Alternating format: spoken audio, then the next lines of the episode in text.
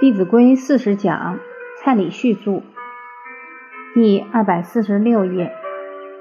我曾经在我老师家住了半年的时间，老师对我很关怀，他很细腻，怕我没有钱花，就在冰箱的上面放了一个钱包，里面放一些钱，然后随口说一句：“没有钱自己拿。”我们可以感受到这个长者处处替你着想。怕你真的没钱很难受，也不好开口，就做得很善巧，让你可以很方便就解决这个问题。另外，我在跟卢叔叔相处的时候，也体会到他处处对人很恭敬，不轻慢。我记得从澳洲回来，卢叔叔去台中看我，他还拿了一些黑糖魔芋给我。纵使我是他的晚辈，他对我也很客气，绝对不会以一个长者的姿态待我。之所以买这个黑糖魔芋，也是在不经意当中听我说，我以前差一点就去做有机食品，所以他一看到这个是有机黑糖魔芋，马上就想到我。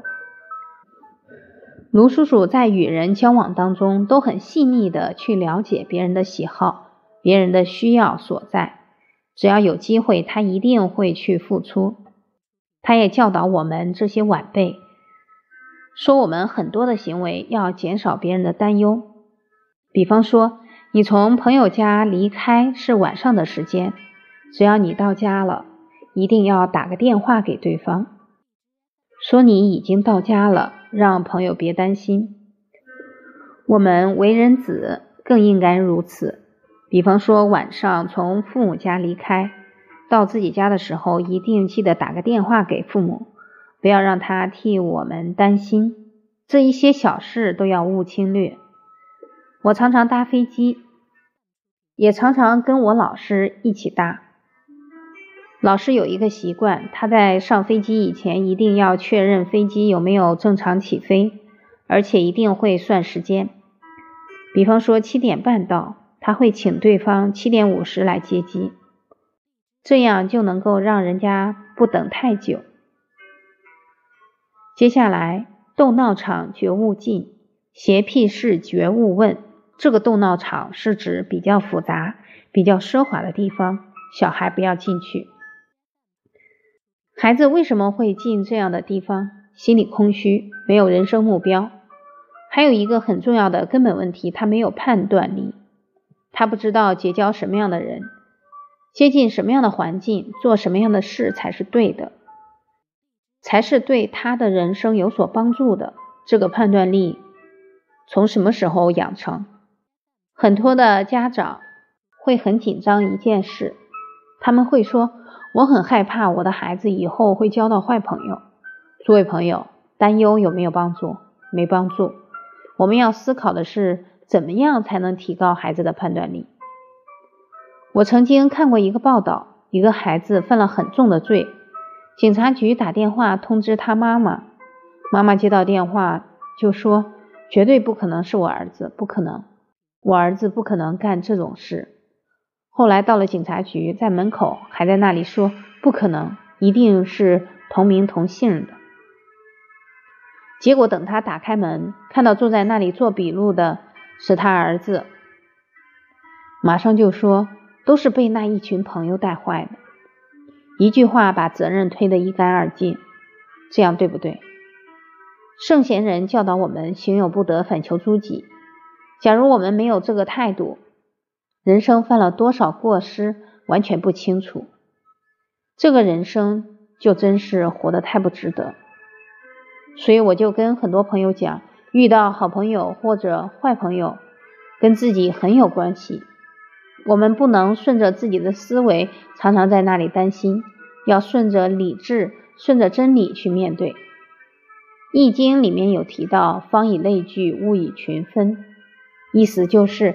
善的人就会跟善的人在一起，恶的人就会去吸引恶的朋友。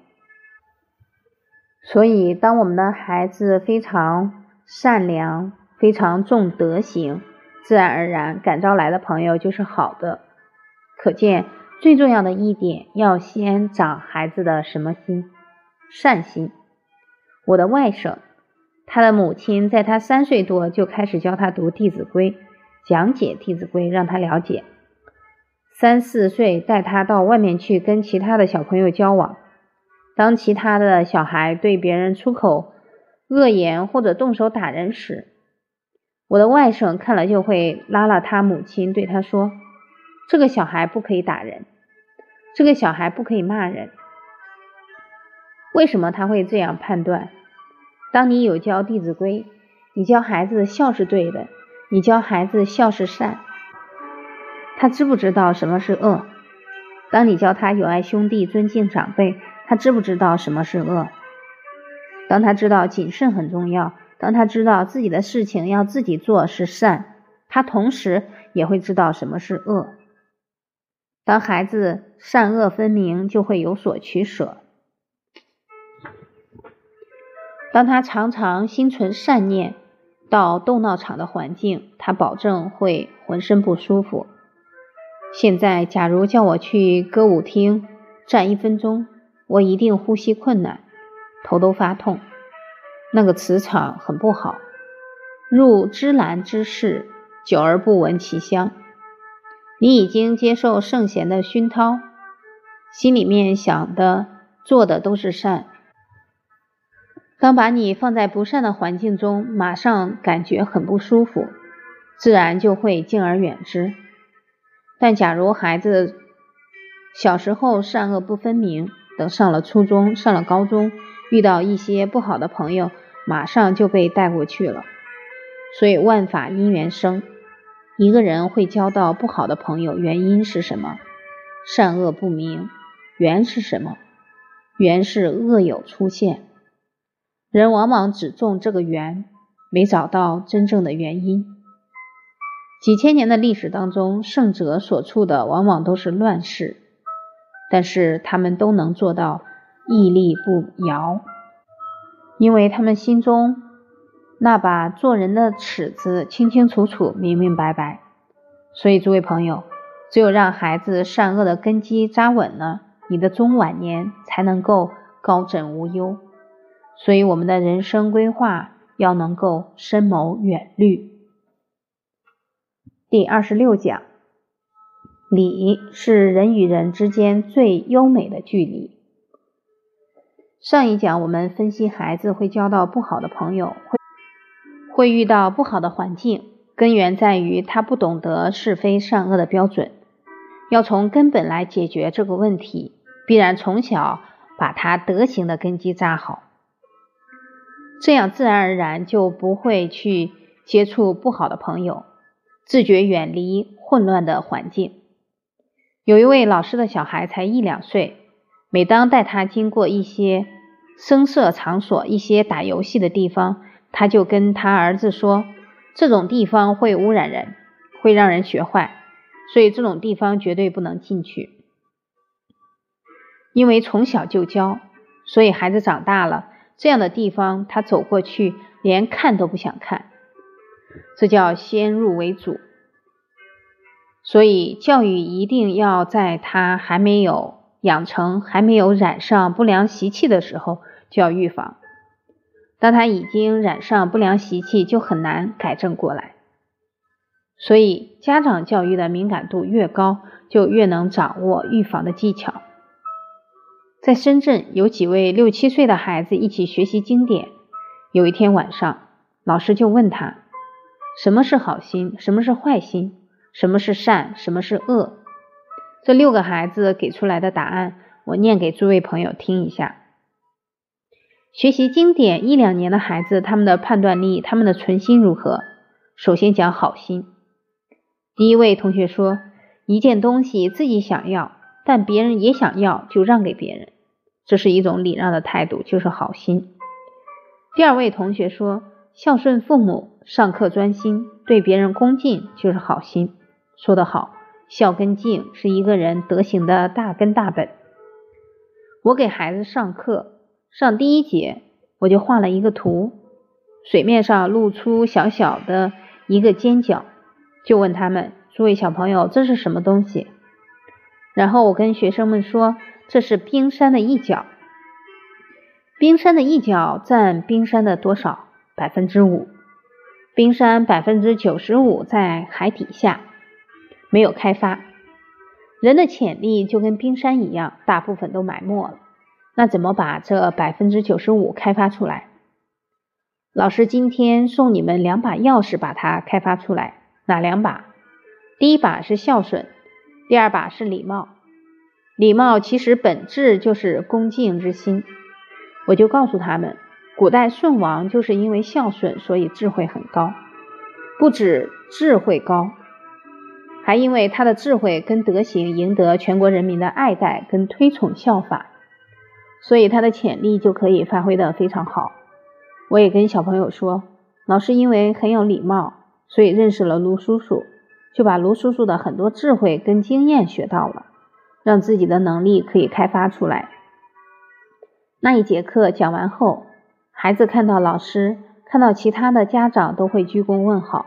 诸位朋友，教人之善勿太高，你不要说他们很现实，不够真诚，只要肯鞠躬，鞠到最后会由外。内化到里面去。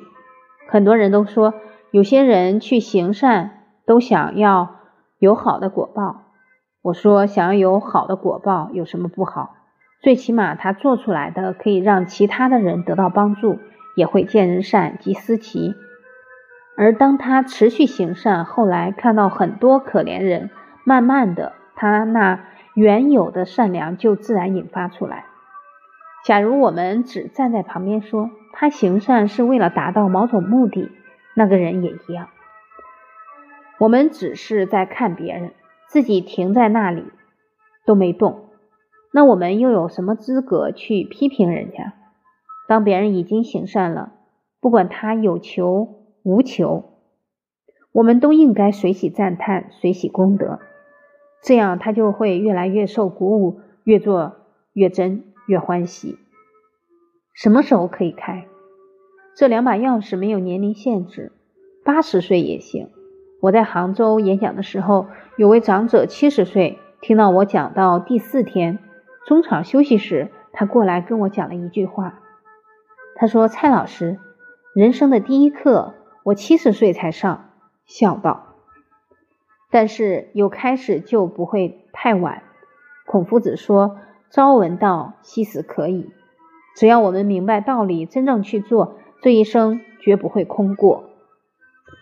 有一次我在上海演讲的时候，第一天讲入则孝，有一位长者带着儿子一起来听。上完课要吃饭的时候，他就到我们老师的这一桌，很激动。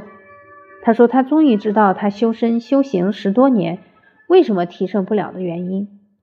不管怎么学，都觉得这一颗纯心还是不够真诚，不够恭敬。一直都找不到原因。听完入则孝之后，他才恍然大悟，原来他是第一层楼没有盖好，就直接盖第三层。其实我们在三楼的时候是用两根竹竿撑上去的，确实是站到三楼，但是随时都可能坍塌。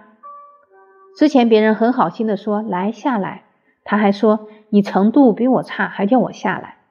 当他明白原来根基最重要后，才终于找到自己摇摇晃晃的原因。人得理，心才会安。再往后所跨出的每一步，才会扎扎实实。